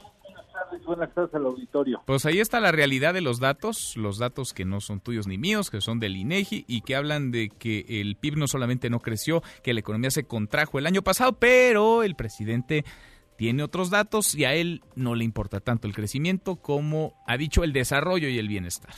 Sí, efectivamente, yo creo que el presidente tiene otras inquietudes y siempre tiene la agilidad como para desviar la atención a un asunto que para él es importante, no se crece, incluso se hace más pequeña la economía, la actividad económica, pero él eh, tiene los datos que permiten argumentarle que en el país las mayorías tienen un mejor bienestar. Y yo creo que ese ese asunto no le preocupa, aunque debiera preocuparle, porque ningún teórico en materia económica puede asegurar hoy en día que se puede ir de un problema de pobreza o pobreza extrema a una de bienestar sin pasar por el crecimiento. O sea, es necesariamente ese escalón, no se lo puede saltar ninguna economía. ¿Quieres llegar al desarrollo social, que no necesariamente está ubicado siempre en el terreno del bienestar? Bueno, pues entonces tienes que pasar por el crecimiento económico. Es un, un elemento fundamental para que puedas tener desarrollo o, bienestar sostenido y sostenible para la población, porque si lo que se trata es de poder, eh, eh, pues, corresponder a esos sectores eh, desfavorecidos por el crecimiento económico con recursos de eh, política social que pudiera ser considerada asistencialista, pues entonces cuando se acaba el dinero se acaba la política social, ¿no? Lo que se trata es de que sean esas políticas que recuperan a los mexicanos de la pobreza y que era necesario atenderlos, sean sostenibles en el tiempo y que se empodere esas comunidades para que puedan eh, reconstruir el tejido social y poder tener eh, un bienestar sostenido y que ellos mismos lo sostengan, pues, ¿no? Totalmente. Y que nadie se confunda, ¿eh? aquí no defendemos lo que había como crecimiento en el gobierno de Peña y de Calderón y de No, pues siempre fuimos no lo defendemos que heredaron 50 millones de pobres. El asunto es, pues vamos, vamos para adelante, ¿no? Vamos al crecimiento, sí, al desarrollo, al bienestar, pero en serio, porque para eso votó la mayoría de los mexicanos y parece por ahora que están quedando que están quedando a deberla. ¿Lo tenemos postre? Por supuesto que sí, hablando de política social, el programa de Sembrando Vida pudo cumplir solamente el 14% de sus objetivos en el 2019. Mucha tarea que hacer para incrementar ese bienestar que buscan a esas comunidades eh, rezagadas. Pues sí, ahí sí, pendiente, mucho pendiente en ese programa, el de Sembrando Vida. Lalo, gracias como siempre, te mando un abrazo siempre y te mando dos, uno muy fuerte, gracias. Muchas gracias a ti, al contrario, Manuel, un placer como siempre. Gracias, Lalo. Muy buenas tardes. Es Eduardo Torreblanca. Con él cerramos esta primera hora saludando ya a nuestros amigos de Torreón, Coahuila. Ya nos escuchan a través de Q en el 91.1 de FM. Pausa y volvemos con la segunda de esta mesa, la mesa para todos. Información para el nuevo milenio. Mesa para todos con Manuel López San Martín. Regresamos. Más información y análisis en Mesa para Todos con Manuel López San Martín.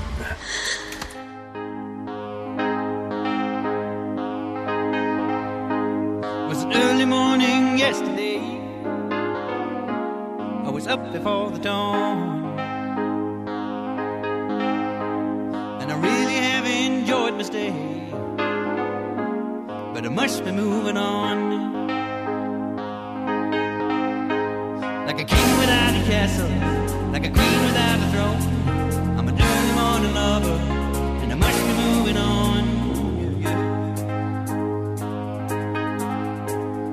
I believe in what you say.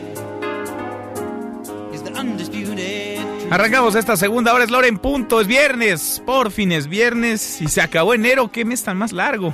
Vaya que os he hecho eterno este primer mes del año. Gracias que nos acompaña. Soy Manuel López San Martín. Revisamos las redes, cómo se mueven las cosas en Twitter de las redes. Esta mesa, la mesa para todos. Caemos en las redes. Bueno, se está moviendo el eh, hashtag Villahermosa. Usted dirá, ¿por qué? Bueno, pues el presidente López Obrador está allá, en su tierra, en Tabasco, está en Villahermosa, Tabasco, pero esa no es la razón. Lo que sucedió en el vuelo que tomó el presidente López Obrador de la Ciudad de México a Villahermosa es lo que tiene a Villahermosa como tendencia en las redes sociales. Por seguridad, una familia, dos adultos y dos niños, se bajaron del avión en el que viajaba, en el que voló Andrés Manuel López Obrador. Dicen ellos que es peligroso volar en la misma aeronave en la que lo hace el presidente López Obrador. Escuche sus razones. Señor, perdón. ¿Por qué no? A ver, Pau, te doy nombres. ¿Por qué es inseguro? ¿Porque viaja el presidente sin seguro? Para mi familia para mi familia es peligroso, decía el padre de familia. Él, su esposa y sus dos hijos se bajaron del avión. De eso le preguntamos hoy, de eso va nuestra pregunta en esta mesa para todos. Si usted va en el avión donde viaja el presidente López Obrador, ¿qué haría? ¿Se tomaría una selfie? Vaya, lo han hecho muchas personas se bajaría, como hoy lo hizo esta familia, no le importa o de plano usted aprovecharía el tiempo y se pondría a conversar, se pondría a platicar con Andrés Manuel López Obrador. Hashtag coronavirus, son más de 200 ya, 213 los muertos, casi 10 mil casos de contagio en China y en una veintena de países. En cosa de minutos deberá salir una actualización, la última cifra, el último dato para conocer el alcance y el crecimiento que ha tenido este virus que hasta ahora no ha podido ser controlado, atajado del todo, pese a que la Organización Mundial de la Salud declaró emergencia sanitaria internacional el día de ayer. Hoy el presidente López Obrador consideró que el coronavirus no es tan dañino, llamó a la calma, dice que en México estamos listos, estamos preparados por si llega, escúchelo. Se piensa que no es tan dañino, tan fatal este virus llamado coronavirus. Sin embargo, inquieta, bueno, tan es así que altera la paridad del dólar con relación a las monedas del mundo. Pues sí, porque Ya el coronavirus no solamente está infectando a personas en varios países, está contagiando a las economías del mundo entero. Hashtag Brexit se acabó. Hoy el Reino Unido terminó un larguísimo proceso de divorcio con la Unión Europea. El Parlamento Europeo en Bruselas ya retiró la bandera británica. Boris Johnson, el primer ministro del Reino Unido, organizó un festejo en Sunderland, la primera ciudad en declararse en favor del Brexit en la votación del año 2016. Tres años tuvieron que pasar. No fue fácil, toda una telenovela, camino tortuoso, largo. Bueno, pues el Brexit ya es una realidad. Incluso en la Gran Bretaña se puso en circulación una moneda de 50 centavos para conmemorar la salida de la Unión Europea. Ah, vale la pena echarle una revisada a los diarios de hoy, porque es un día histórico, a los diarios del Reino Unido, de la Gran Bretaña, porque dan cuenta de un antes y un después y también de la división que el Brexit sigue generando. Ha partido en dos a los británicos. Se mueve además el hashtag UNAM. Hay mucho ruido, hay turbulencia. Hay un conflicto creciente, por desgracia, en la Universidad Nacional Autónoma de México. Siete escuelas están en paro por diversas denuncias por violencia sexual. La Prepa 9 iniciará clases mañana extramuros. Hay una convocatoria de paro total para el próximo martes 4 de febrero. Todas las escuelas, todos los colegios, todas las facultades, todos los institutos a paro el 4 de febrero. Hasta ahora, le decía, son siete las escuelas, facultades, colegios que están en paro. Se trata de la Facultad de Ciencias Políticas y Sociales, la de Filosofía y Letras, el CCH Azcapotzalco y también las escuelas nacionales preparatorias 2, 3, 6 y 9. Y por último, el hashtag Pollo Saldívar y es que la Secretaría de Seguridad Ciudadana de la capital del país suspendió a los policías que se vieron implicados ayer y que además quedaron videograbados y viralizados en redes sociales en las agresiones al portero de Pumas, Alfredo Saldívar, y también a su esposa, a María Clemente, quien tiene además 16 semanas y media de embarazo. Esto ocurrió en la colonia Santa María Nonualco, en la alcaldía Benito Juárez, y es que es algo que hemos registrado y que recibimos como llamadas, comentarios de usted. Hay muchos retenes que están entre lo legal e ilegal operando en la Ciudad de México. Hay policías que no podrían detener ciudadanos que lo están haciendo y lo están haciendo actuando por encima del marco jurídico. Están abusando, están avasallando, están pasándose por donde se les antoja la ley, están atropellando los derechos de los ciudadanos. Este caso ayer, el del portero de Pumas, se visibiliza, pero está lejos de ser el único. ¿Cómo dijiste? Ah, otra vez. Que me va a quitar la sonrisa de un vergazo, dice este güey. ¡Ey, ey, ey! ¡Ey, ey! ¡Ey, ey! ¡Ey! ¿Qué te dejas? ¡Ey, qué te pasa! ¡Ey, qué te pasa! ¡Ey, Suéltame, carajo! Suéltame, pendeja. Estoy embarazada, estúpida, ¿eh? ¡Está embarazada, carajo! ¡Ey! ¡Está embarazada! ¡Está embarazada, carajo! ¡Y traigo un niño, carajo! ¡Mira, pues, mira! Deportes. Con Nicolás Romay. Querido Nico, qué gusto saludarte, ¿cómo estás? Bien, Manuel, con el gusto de saludarte a ti y a toda la Tu día favorito, el viernes. Nico. El, el- el mío y el de todos, ¿no? Pues sí. Tampoco me eches montona más a mí.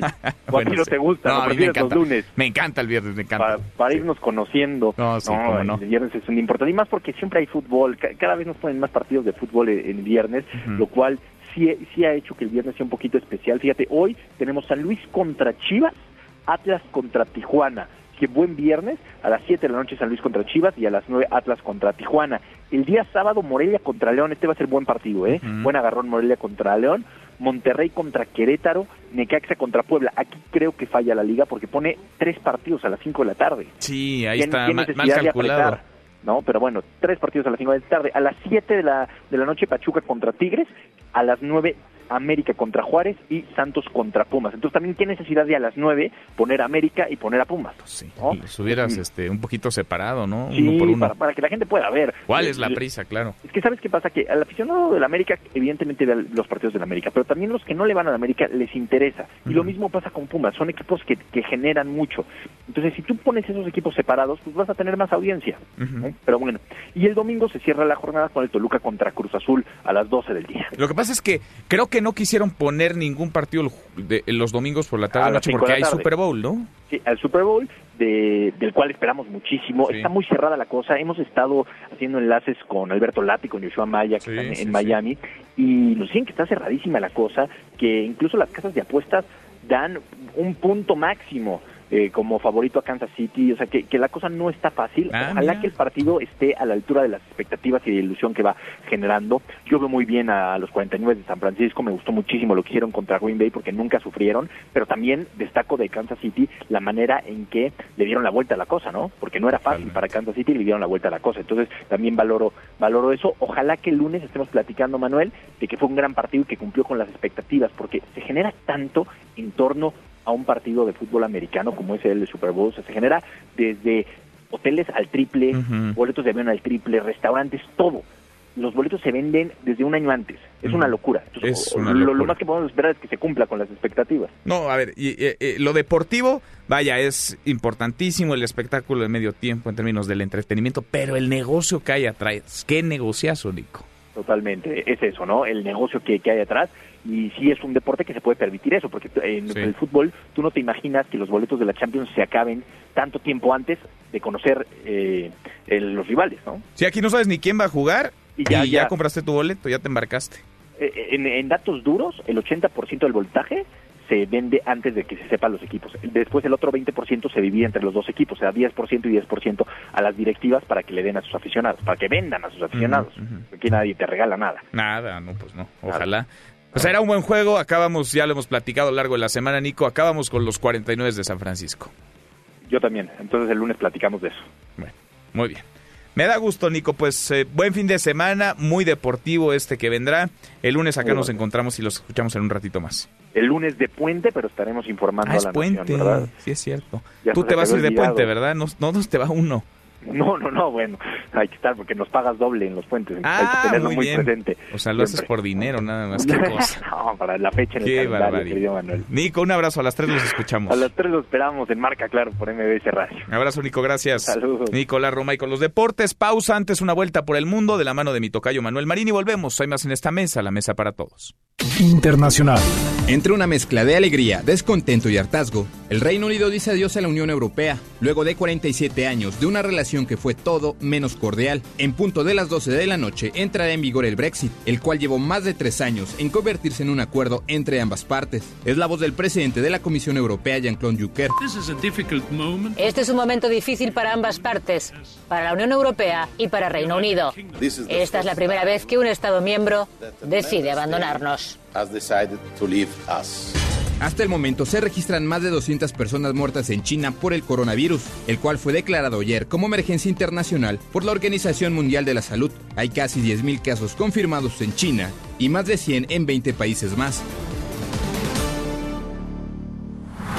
No te levantes. Podrías perder tu lugar en la mesa para todos. Con Manuel López San Martín.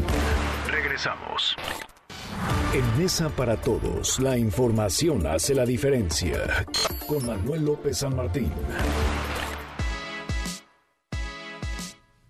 Seguimos, volvemos a esta mesa, la mesa para todos. Eh, dimos cuenta de una iniciativa que se presentará formalmente en cuanto arranque el periodo de sesiones en el Senado de la República. Esto ocurrirá ya en cosa de días. Vaya, está a la vuelta de la esquina mañana. El periodo de sesiones comienza en el Congreso. Una iniciativa del senador Martí Batres que ha generado mucho ruido en redes sociales. Eh, le ha llovido y creo que muchos de quienes la han criticado no han leído, ya no digamos las letras chiquitas, tampoco las grandotas. El senador Batres ha presentado una iniciativa, diversos ordenamientos, para proteger ciertos derechos laborales de actores de doblaje, pero para obligar también a que se presenten los cines algunas versiones dobladas al español de películas que sean exhibidas en otro idioma y también versiones en lengua indígena. Martí Batres, senador por Morena. Martí, gusto en saludarte, ¿cómo estás? Les saludo con mucho gusto, eh, Manuel. Sin embargo, este sube y baja el volumen de tu voz, entonces no estoy escuchando todo. No, a ver, vamos a, vamos a ¿Tú me restablecer. Yo, yo te escucho con un poco de ruido atrás. Vamos a restablecer la comunicación con el senador Batres porque vale la pena, insisto, eh, detenernos en esta iniciativa. Una iniciativa que le digo, pues ha sido vapuleada en redes, criticada por algunos, aplaudida por otros. Cuando a uno le dicen que de entrada se van a doblar las películas, todas las que se exhiban en nuestro país en una lengua extranjera, todas al español y en lengua indígena, pues habrá quien tenga opiniones divididas, habrá quienes quieran consumirlas en su idioma original, habrá quienes se les haga más cómodo, crean que es un tema más incluyente incluso, pero por eso vale la pena platicar con quien la escribió, con quien está fundamentando esta iniciativa y por eso valía la pena escuchar la voz del senador Martí Batres. Martí, ahora sí te escuchamos, ¿me escuchas ya mejor? En este momento te escucho. Adelante, Manuel. Buenísimo, gracias, Martín. A ver, ayúdanos a entender el alcance de tu iniciativa, porque yo ayer leí en Twitter mucho ruido. Había quienes decían, ¿cómo se le ocurre a Martí Batres que todas las películas se van a doblar? ¿Es cierto o no es cierto? ¿Todas las películas se van a doblar o no? Ayúdanos a entender las letras grandotas, pero sobre todo las chiquitas, que ni están tan chiquitas, pero algunos no las leyeron. Bueno, ayer se decía en Twitter, por varios eh, tuiteros, que ahora solo íbamos a poder ver películas dobladas y algunos decían, ¿cómo es posible si a mí me gusta verlas en el idioma original? Eso es una barbaridad. Pero no es así. No se está proponiendo que solo veamos películas dobladas en el cine. Lo que sí se está promoviendo es que haya películas dobladas al español de todas las exhibiciones, de tal manera que el espectador pueda optar por ver una película en su idioma original o verla doblada al español. O sea, cualquier película que se exhiba podrá estar en su idioma original, pero tendrá que tener una, una versión en doblaje, digamos, al español. Así es. Al mismo tiempo se plantea que en ciertas regiones, dependiendo de su composición étnica, pueda haber doblajes a lenguas indígenas. Y una tercera cuestión que se plantea es que se reconozcan los derechos de actores y actrices de doblaje de voz, de tal forma que en la ley de derechos de autor y en la ley federal del trabajo existe ese reconocimiento. Esos son los tres puntos que están planteados. Bien, tengo aquí eh, la iniciativa porque vale la pena leerla completa. Algunos se van con el encabezado y entonces a partir de ahí critican o aplauden. Las películas cuyo idioma original sea distinto al español deberán contar con una versión doblada que permanezca en igual número de salas en cada complejo y durante el mismo tiempo que la versión en idioma original, respetando los porcentajes del tiempo total de exhibición estipulados en el artículo 19 de esta ley. Esta iniciativa, ¿cómo la construyes? ¿De la mano de quién, senador? ¿De la mano de quién, Martí? con los compañeros actores de la ANDA. Es un tema que traen desde hace tiempo, no es algo nuevo, es algo que ellos ya han comentado y que incluso lo hemos comentado en el Senado de la República en conferencias de prensa con ellos. El tema tomó fuerza a partir de las discusiones del Tratado México-Estados Unidos y Canadá, pues al comienzo de la legislatura llegó el tratado enviado por el gobierno saliente entonces eh, surgió cierta preocupación de la comunidad cultural por una serie de características de los eh, eh, de los apartados de cultura del Tratado México-Estados Unidos-Canadá. Una de esas preocupaciones se canalizó a partir de la idea de la defensa del idioma nacional o del idioma mayoritario en México, ahora se agrega también las lenguas indígenas. La idea es defender nuestra cultura nacional. Eso tampoco es algo totalmente nuevo en el mundo. Hay varios países que hacen una defensa importante de su idioma. Están los ejemplos de Francia y de España, cuando abordan estos temas culturales, especialmente relacionados con la industria cinematográfica y con otras. Sigo, sigo leyendo. Esta es una elaboración de los compañeros en realidad eh, no es de mi autoría, yo ahí tengo que reconocer que es toda una elaboración de ellos y trabajaron con nuestros asesores jurídicos para darle la forma de iniciativa legislativa a las ideas que estaban presentando y finalmente presentamos esta iniciativa. ¿Tocaron base ya, Martí, con los exhibidores, con los dueños de las salas de cine? Porque me imagino que para ellos también pues esto requerirá de un modelo de negocio. No dudo que haya público y mercado para esto, pero ellos tendrán que ver la rentabilidad de su propio negocio. Bueno, eh, vamos a hablar con todos. De hecho, yo ya tengo varias citas para el día martes. Ahora se ha presentado la iniciativa pero la iniciativa es un punto de partida, no hay iniciativa que se apruebe exactamente como se presenta, siempre sufre una gran cantidad de modificaciones. y obviamente nosotros estamos abiertos a hacer las modificaciones correspondientes. Ya he escuchado con atención algunas observaciones críticas, por ejemplo, que los pequeños productores independientes tienen dificultades mayores que los grandes productores. Entonces, esto hay que tenerlo en cuenta.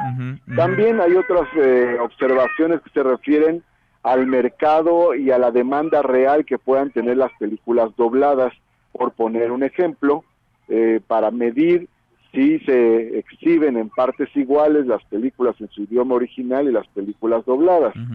Bueno, eh, hay que considerar esto también, hay que tener en cuenta esas observaciones, entre otras que se han venido haciendo de tal forma que la iniciativa pueda consensarse ampliamente. Eh, he tenido contacto con la gente de la Secretaría de Cultura para ver algunos de los cineastas y las cineastas que tienen inquietudes sobre este tema. Y también por otro lado con grupos de la Academia Mexicana de Artes Cinematográficas nos veremos también. Y de igual forma estamos abiertos a hablar con este, distribuidores pequeños, medianos y grandes. Es decir, vamos a hablar con todos necesariamente e incorporar los puntos de vista de todos en esta reforma. Ahora, Martí, leo en esta iniciativa, en al menos un horario diario por sala, además, deberá ofrecerse una versión doblada a la lengua indígena predominante en la región. ¿Esto aplicaría, podría aplicar para todo el país? ¿Cómo te lo imaginas? ¿Sería en algunas salas únicamente? Sí puede aplicar para todo el país porque están muy definidas las zonas donde hay una predominancia de lenguas indígenas. Es decir, esto es muy desigual. Es decir, no es, no quiere decir que en el territorio nacional esto se adopta de manera pareja. No se podría porque incluso las lenguas indígenas varían en su predominancia territorial. Hay zonas donde predomina el náhuatl, pero hay zonas donde la lengua indígena eh, fundamental es, eh, este, por ejemplo, el tzotzil o el celtal o el, o el chontal, o por ejemplo en, Michoacán, pues es la lengua purépecha, en fin, así eh, varía y, está, y dentro de los propios estados de la República está la predominancia de lenguas indígenas en ciertas zonas, entonces es perfectamente posible. Pero esto es de la mayor importancia porque muchas comunidades indígenas, para tener acceso a la televisión, a la radio y al cine, prácticamente tienen que desculturalizarse, tienen que abandonar sus lenguas y estas pues se van extinguiendo poco a poco. Mm, pues es un tema este polémico, insisto, hay que leerla completa para poder opinar y tener un juicio. Valía la pena platicar contigo, Martí, y como nos dices, esto es el punto de partida, no es que esto se vaya a aprobar mañana, es una iniciativa, se discutirá, veremos, veremos a qué puerto llega. Como siempre te agradezco, gracias, senador. Muchas gracias, Manuel. Pasará por varias comisiones, luego al Pleno del Senado y luego del Senado a la Cámara de Diputados. Así es de que hay muchos momentos de llegada para hacer las observaciones que sean necesarias. Muchas gracias, Martí. Gracias a ti, Manuel. Gracias. luego. Muy buenas tardes, el senador Martí Batres. Y esta iniciativa, usted sacará sus propias conclusiones. Nosotros cerrando la semana en viernes, las letras de oro, las frases, las metidas de pata. Escúchalas en voz de José Luis Guzmán Millay. Vengo a aprender. Yo, esta gran nación chichimeca. Porque el papá de ustedes de Santa Cruz, ¿qué hubieran hecho ustedes? Letras de oro. La semana se acaba, pero este mes parece que no tiene fin, aunque finalmente terminó. Creo que ya estábamos a 45 de enero, pero no. Hoy es 31 de enero y esto no para porque ante la crisis de inseguridad, el nulo crecimiento económico, el desabasto de medicamentos, la violencia contra la caravana migrante y lo que se sigue acumulando, pues lo de hoy sigue siendo... ¡El avión! ¡El avión! Adelante. Buenos días. Hecho hasta el diseño del boleto que se los vamos a mostrar. Miren. El boleto tendría esto. Es una cooperación para equipos médicos y hospitales donde se atiende de manera gratuita a la gente pobre. Y luego, luego aparecieron los queda bien, como el coordinador de Morena en la Recámara de Diputados, Mario Delgado.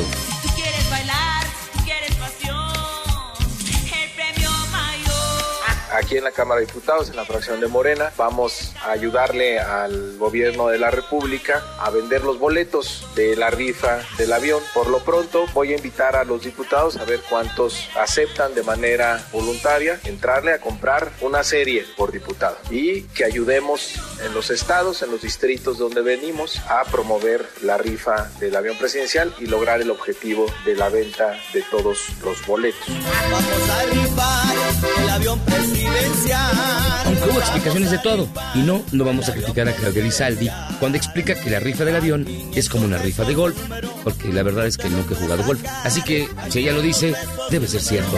Ya me vi llegando a mi pueblo en el avión presidencial. La pluma no sé cuál de qué marca, la, la, la, ellos rifan esos premios, ¿sí? Ponen el monto es este y se rifa. ¿Y qué premios de qué? No sé, los que, por ejemplo, estoy poniendo un ejemplo, los, los que juegan golf se rifan los premios, porque no puedes tener los 40 portafolios que te ganaste en los no sé cuáles cantidad de, de torneos de golf. Y ellos rifan, y entonces dices, ah, pues yo le entro a la rifa de la pluma tal o del no sé cuál. Está haciendo lo mismo a gran escala. Esas cosas pasan todo el tiempo en este país y en el 99% que me contestaron un montón dijeron que claro que comprarían boletos. Son 6 millones de números los que van a participar.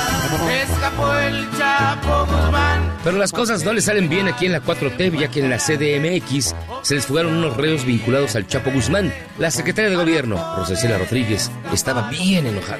Queremos informarles sobre la evasión de tres internos del reclusorio preventivo Varonil Sur, ubicada en la alcaldía de Xochimilco. Se trata de Luis Fernando Mesa González y Víctor Manuel Félix Beltrán, originarios de Culiacán, Sinaloa, recluidos por delitos contra la salud, así como Yael Osuna Navarro, originario de Nayarit, acusado por asociación delictuosa. Y en los tiempos del empoderamiento femenino no faltan las que viven en la época de las cavernas, como Juanita Utrea. Sí, así se llama. Que en un evento de la Secretaría de Cultura de Veracruz pidió a las mujeres que se vistan mejor y regresen a su diseño original.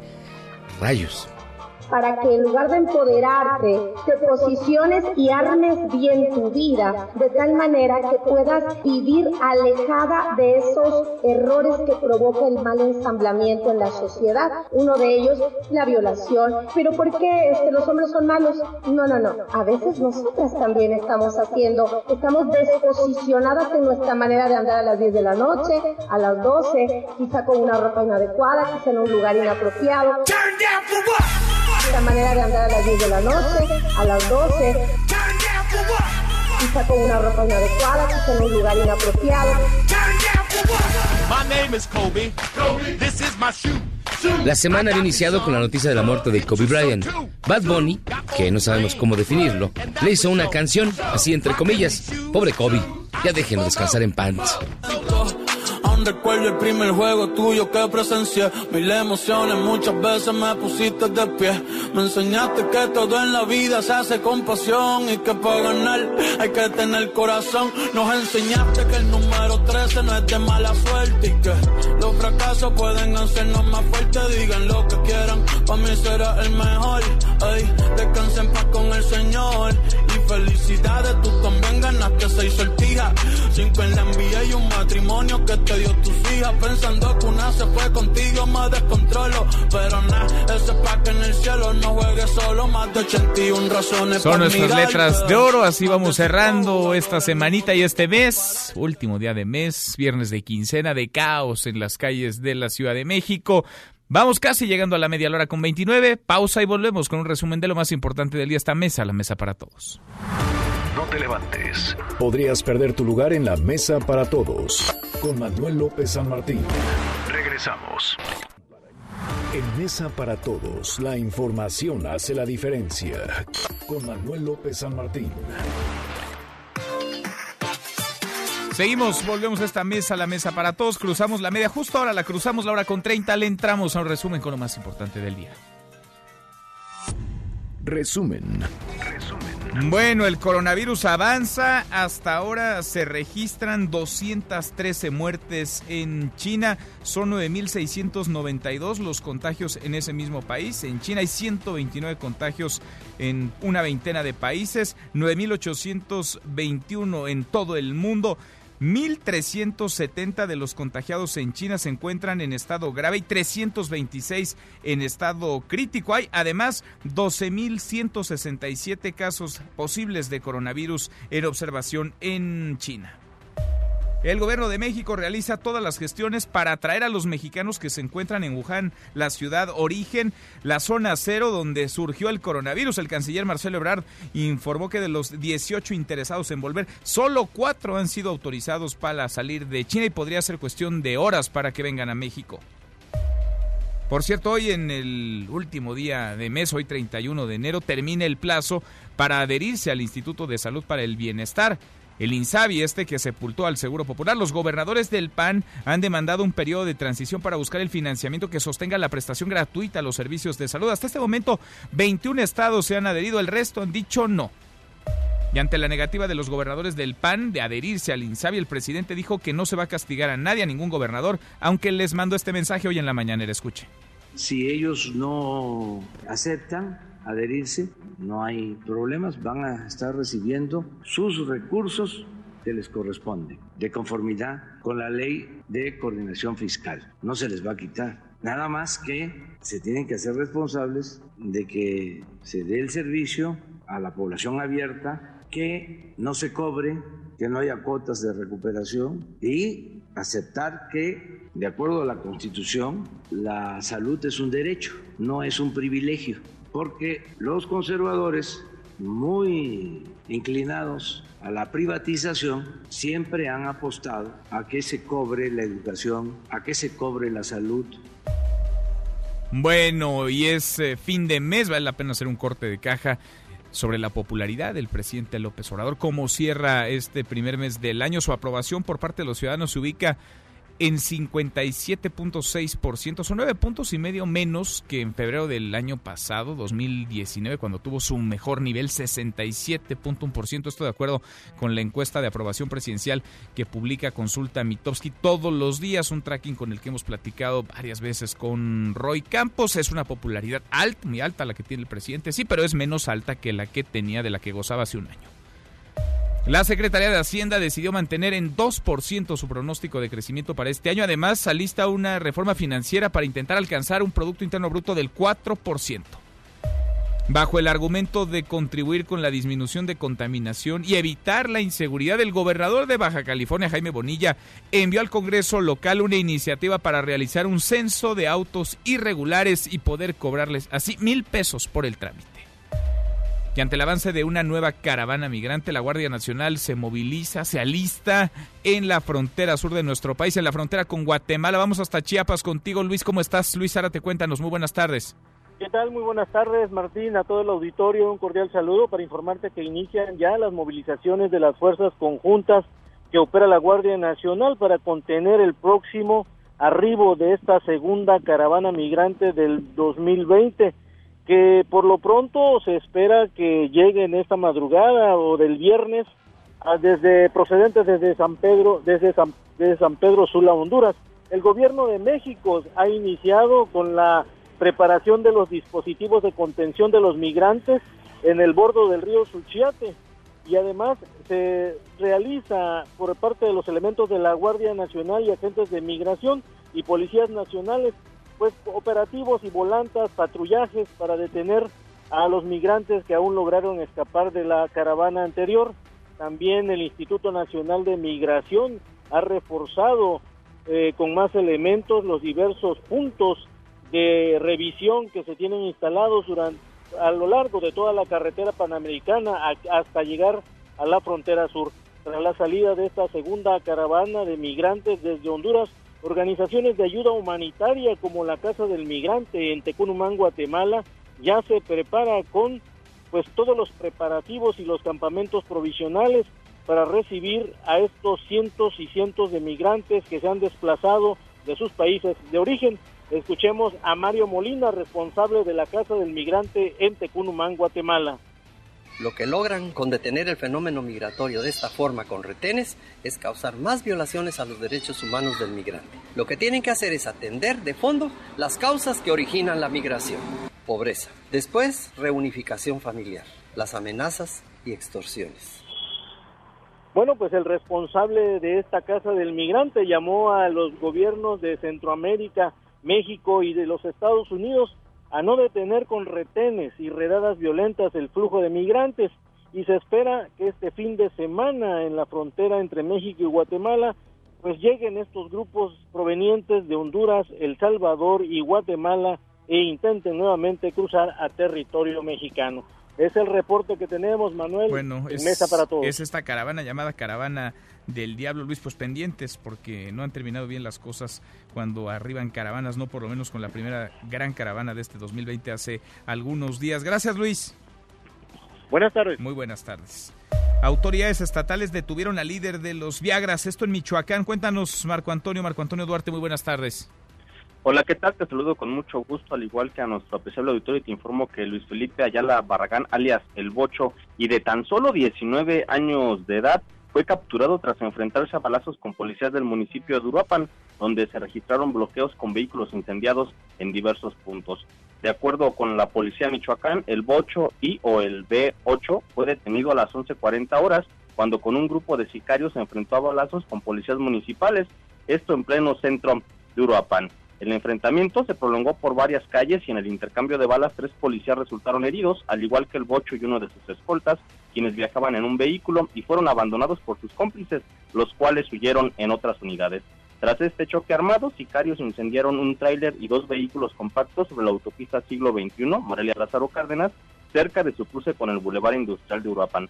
De igual forma, los gatilleros prendieron fuego un camión de una empresa refresquera y otro de carga sobre la carretera libre estatal Uruapan-Pátzcuaro, a la altura del poblado de San Andrés Corbu, en el municipio de Siracuaretiro. Finalmente, te informo que el Bocho, de acuerdo a la Fiscalía General del Estado, ha sido identificado como jefe de plaza del cártel Jalisco Nueva Generación y estaría implicado como autor intelectual de la ejecución de 19 hombres y mujeres que el 8 de agosto pasado aparecieron colgados de un puente y desmembrados en diversas vialidades de Uruapan. Una fecha entonces. Este es mi reporte. Gracias Marco Antonio, muy buenas tardes. Muy buenas tardes. Y hago un paréntesis en este resumen. Saludo en la línea telefónica al gobernador de Aguascalientes y presidente de la Asociación de Gobernadores de Acción Nacional, Martín Orozco. Gracias, gobernador, ¿cómo estás? Muchas gracias, buenas tardes, todo bien, gracias, un saludo. A ver, hoy es el último día para adherirse al INSABI. Los gobernadores del PAN, los estados gobernados por el PAN, de plano, no se van a adherir a este Instituto Nacional de Salud para el Bienestar. Bueno, la verdad es que vengo saliendo de una reunión, estuvimos toda la mañana trabajando desde ayer y hoy en la mañana trabajando con el equipo técnico de la Secretaría de Salud y, y, se ha tomado un gran acuerdo para, para este país, para los mexicanos, los mexicanos y hay una adhesión al INSABI por parte de los nuevos gobernadores. ¿Hay una adhesión? Sí, con una adhesión al INSABI, con algunas variantes que sin duda traerán mucha mayor certeza para poder trabajar en coordinación y en equipo con el proyecto de salud del presidente. ¿Cuáles son esas variantes? ¿Qué se resolvió de última hora que no había podido resolverse antes y que tenía los gobernadores del PAN sin adherirse aún al INSABI? Bueno, la primera es que eh, hay un solo sistema de salud, que ese es el objetivo principal, fuera de los afiliados al IMSS solamente un esquema único de salud y que todos estaremos ahí sin duda los 32 estados. El otro, que la operación y la infraestructura de hospitales, centros de salud, sigue manejada por los gobiernos. El otro es que para la distribución de los de los eh, de los fondos del recurso que, que tenía el antes o el muerto seguro popular a partir del martes se establecen las reglas claras y y en, mesa técnica financiera se, se establecen los, la distribución de los recursos. Y el último es que las medicinas quedan en libertad de comprarlas consolidadas o por estado, siempre y cuando se respete un precio de referencia que enviará el gobierno federal. Creo que con esto eh, podemos transitar sin ningún problema y podemos jalar con este nuevo sistema de salud. Quedan, ah, perdón, ¿sí? perdón, faltó otro. Gratuidad progresiva. No podemos entrar de lleno a los tres niveles, sino es progresiva en base a cómo vayamos liberando presupuesto, van incluyéndose nuevas enfermedades eh, gratuitas en el INSABI. Aspirando a que, como ha dicho el presidente López Obrador, a finales de año pueda ser gratuito en su totalidad. Vaya, aspirando a gratuidad general. ¿En qué tiempos?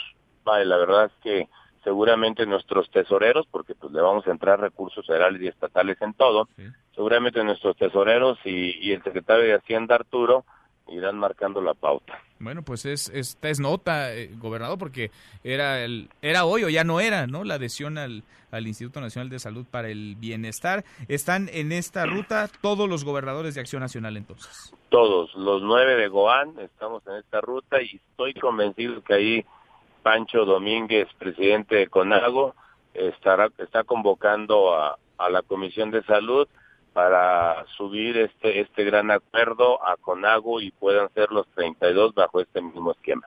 Bien, pues interesante, gobernador. Te agradezco que nos contestes el teléfono y que nos platiques esto, lo último, lo que acaba de salir después de esta larga reunión que tuvieron hoy. Gracias. Muchas gracias, Manuel. Un saludo. Igualmente, muy buenas tardes. El gobernador de Aguascalientes, presidente de la Asociación de Gobernadores del PAN, Martín Orozco, nos confirma los nueve estados que integran esta asociación, nueve estados panistas adheridos al INSABI. Entonces, todas las entidades prácticamente todas las entidades se suben a este Instituto Nacional de Salud para el Bienestar que sepulta al Seguro Popular. Bueno, y hasta el momento son siete las escuelas de la Universidad Nacional Autónoma de México que se encuentran en paro debido a diversos problemas al interior de la máxima casa de estudios, como el acoso a mujeres. Se trata de la Facultad de Ciencias Políticas y Sociales, también la Facultad de Filosofía y Letras. Están, por supuesto, el Colegio de Ciencias y Humanidades en Azcapotzalco, así como las escuelas nacionales preparatorias 2, 3, 6 y 9. Hasta aquí el resumen con lo más importante del día.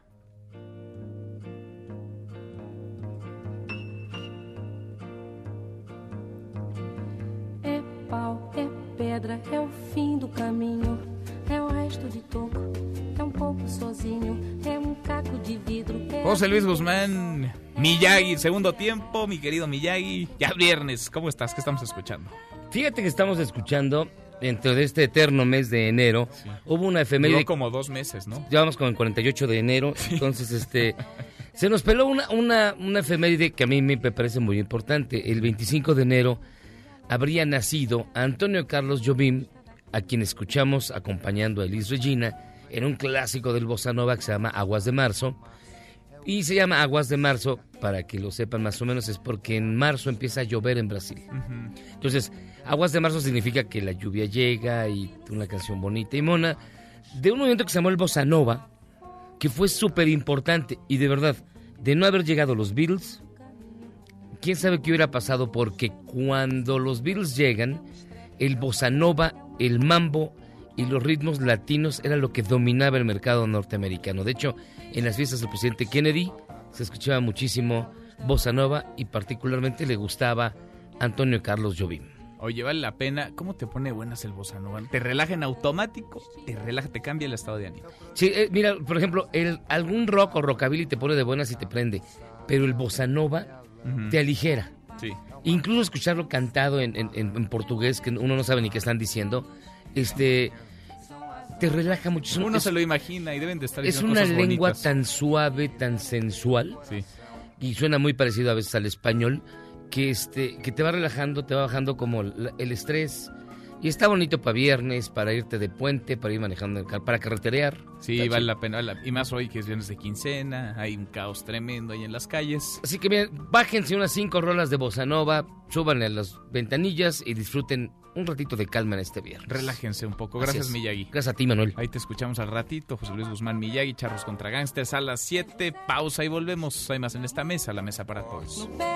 São as águas de março, fechando o verão. É a promessa de vida no teu coração. É pau, é pedra, é o fim do caminho. É um resto, de topo, é um pouco sozinho. É um passo, é uma ponte. É um sapo, é uma rã. É um belo horizonte.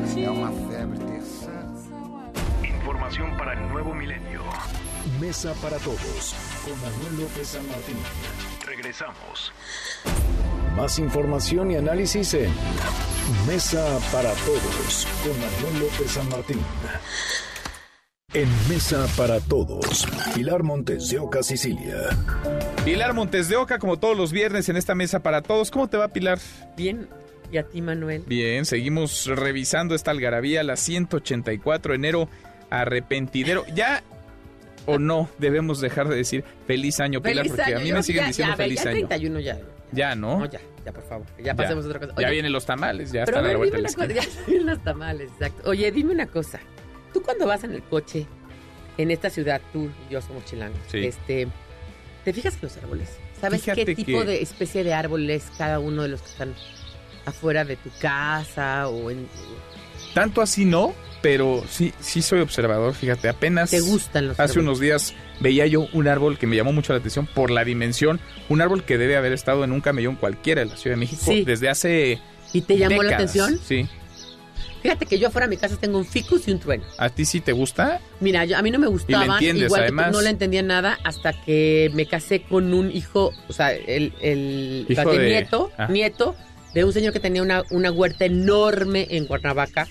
Yo era Alonso de Florida y mi, y mi ex marido es Alonso de la Florida y ellos tenían mucha gusto por la botánica. Entonces me enseñó lo que era un laurel de Indias, un ficus, un trueno, un tal y yo la verdad Y en es esta que- ciudad tenemos una mezcla bien interesante. bien ¿no? bonita. y En el ciudad- país en general. Es una ciudad verde, ¿no? Además, parece ser que, a, a diferencia de otras, y todo lo grande que es, bueno, la Sí. Ciudad de México, ella, las otras zonas, pues no podríamos decir. Ujú. Y en Algarabía, 184, en la página 14, nosotros pusimos árboles abuelos, que es los árboles más viejos del 10 al 1, Manuel, de toda la historia, o sea, que se conocen en el, en el mundo, ¿no? Y es impresionante. Pero viejos, en serio viejos. ¿eh? ¿Qué impacto? Estoy ver, viendo aquí, a ver, El cuéntanos. árbol del Tule, 2000 años, y es una huehuete. Que está ¿Dónde en Oaxaca. En Santa María del Tule, en Oaxaca, México. Muchos lo conocemos, muchos hemos estado ahí. Sí. Le tienes que dar la vuelta así en... Dos mil ¿no? años. Dos mil años. Luego está uno que me gusta mucho, aunque yo no conozco ese parque de las secuoyas, que me muero de ganas de conocerlo en California, que es una secuoya justamente, que quiere, secuoya quiere decir en esa lengua nativa perenne. ¿o no? Ujú. Y es de 2200 años. General Sherman. Oye, tiene un diámetro de más de 11 metros, ¿eh? 11 Sí, metros de diámetro. de diámetro. 84 metros de alto. Olivo de Boo, que está en Grecia, en Colimbari, Grecia, y lo más impactante es que sigue dando olivos Ajá. y tiene 3000 Qué años. locura. 3000 años. es impresionante. Luego está el Patriarca da Floresta, que está en eh, Sao Paulo, Brasil, en el bosque de Santa Rita do Pazá 4, y es un tipo cariniana. Ese no es tan, mira, si lo ves, no es tan ancho, No, pero tiene 3000 años y 49 metros de altura. enorme, qué cosa. Luego está el alerce milenario, que está en Chile, Parque Nacional Alerce Costero. Si te das cuenta, muchos están en, en- en- en América, Ujú. llevamos cuatro de América, 3.000 años el alerce milenario. Luego tenemos un árbol que se llama Tejo Langeirne, que está en Gales y no sé pronunciarlo como se puede pronunciar en galés. Lo dijiste muy bien. Lo ¿no? dijiste muy bien, Pilar. Es un tejo Cuatro mil años. 4000 años. Altura de más de 13 metros y un diámetro de casi 11 y es muy popular porque alrededor de él circula una leyenda de que al lado de la iglesia vive un antiguo espíritu conocido como Angelistor que se manifiesta en una voz y sobre todo en Halloween. Porque ya sabes que en esa zona se festeja el Halloween. Sí, sí, ¿no? sí. Castaña de 100 caballos, es un castaño que está en Etna, en el, en- en el Parque Natural de Etna, en la isla de Etna, en Italia. Ujú. Y está como en el libro de, de- de los récords de Guinness como el árbol de mayor diámetro, porque tiene 57.9 metros de diámetro. Para darle la vuelta, mira. Es impactante. Luego está en número 3 el Sarb e Abaruk, Abarku, perdón, en Irán, justamente ahora mira, 25 metros y un diámetro de, perdón, 25 metros de altura y un diámetro de 11.5 metros. Luego está uno que está en la isla Yakushima de Japón con 4.500 años, Homon Sugi. Tú sabes que se, se miden esos años siempre por las cortezas, ¿no? De cómo se van uniendo las... Es, la- que es, las- los que es árboles. interesantísimo. Ahora, me llama la atención, todos estos que has mencionado hasta ahora, todos son árboles, eh, pues vivos, ¿no? O sea, Ah, vivos, las imágenes claro. que estamos viendo y vale la pena que quienes nos escuchan se echen un clavado en esta algarabía 184. Las imágenes dan cuenta de que están pues, verdes, reverdeciendo, vaya, están más que vivos todavía estos árboles a pesar de Este, tener miles el que de años. está más raro es, pero que sí está vivo, es el Matusalén. Que, eh, por eso me detenía en el anterior, porque este es el más longevo, el más viejo de todos los árboles, pero sí en la imagen lo veo ya más seco, ¿no? Sí, y fíjate que fue talado por un alumno adscrito al Servicio Forestal de Estados Unidos con propósitos de investigación científica y pues a final de cuentas su tala sigue siendo un objeto de controversia porque tiene más de 4.850 años. Dicen que es el pino más longevo, se llama también Prometeo, pero sí fue víctima de un accidente y por eso está... Qué interesante, qué Estos interesante. son los vale árboles abuelitos para que vean que, que oye, como te dicen viejo, dices, bueno, mira, viejos los árboles y reverdecen. Oye, más de cuatro mil años. ¿No? Qué locura, qué Entonces, interesante. ¿qué más nos da la edad, no? Si nosotros tenemos 40 o 50 o 60, ellos tienen miles de años. Qué buen reportaje. Gracias, Pilar, por estar Muchas acá. gracias, Pilar Manuel. Montes de Oca. En tiempo real. Universal.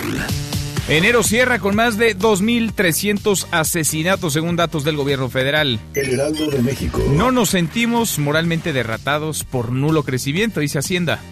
Milenio. Por coronavirus, 52 estudiantes mexicanos regresarán de China mañana. MBS Noticias. Analizan enviar a Lunares a un penal de máxima seguridad. El país. Parlamento Europeo baja la bandera británica ante la salida definitiva del Reino Unido. The New York Times. Donald Trump pidió a John Bolton que lo ayudara en su campaña de presión en Ucrania, revela el libro. Con esto cerramos, con esto llegamos al final. Gracias, muchas gracias por habernos acompañado a lo largo de estas dos horas, a lo largo de esta semana. Yo soy Manuel López San Martín, se quedan con Nicolás Romay, Radio Marca Claro. Nos vemos al rato, 8 de la noche, Noticias República MX por ADN 40. Y aquí nos encontramos en esta mesa, la mesa para todos, el lunes, aunque sea puente. Disfrútenlo los suertudos, nosotros acá andaremos. Buen fin de semana, pásenla muy bien. MBS Noticias presentó Mesa para Todos con Manuel López San Martín. Un espacio donde todos tienen un lugar. Este podcast lo escuchas en exclusiva por Himalaya. Si aún no lo haces, descarga la app para que no te pierdas ningún capítulo. Himalaya.com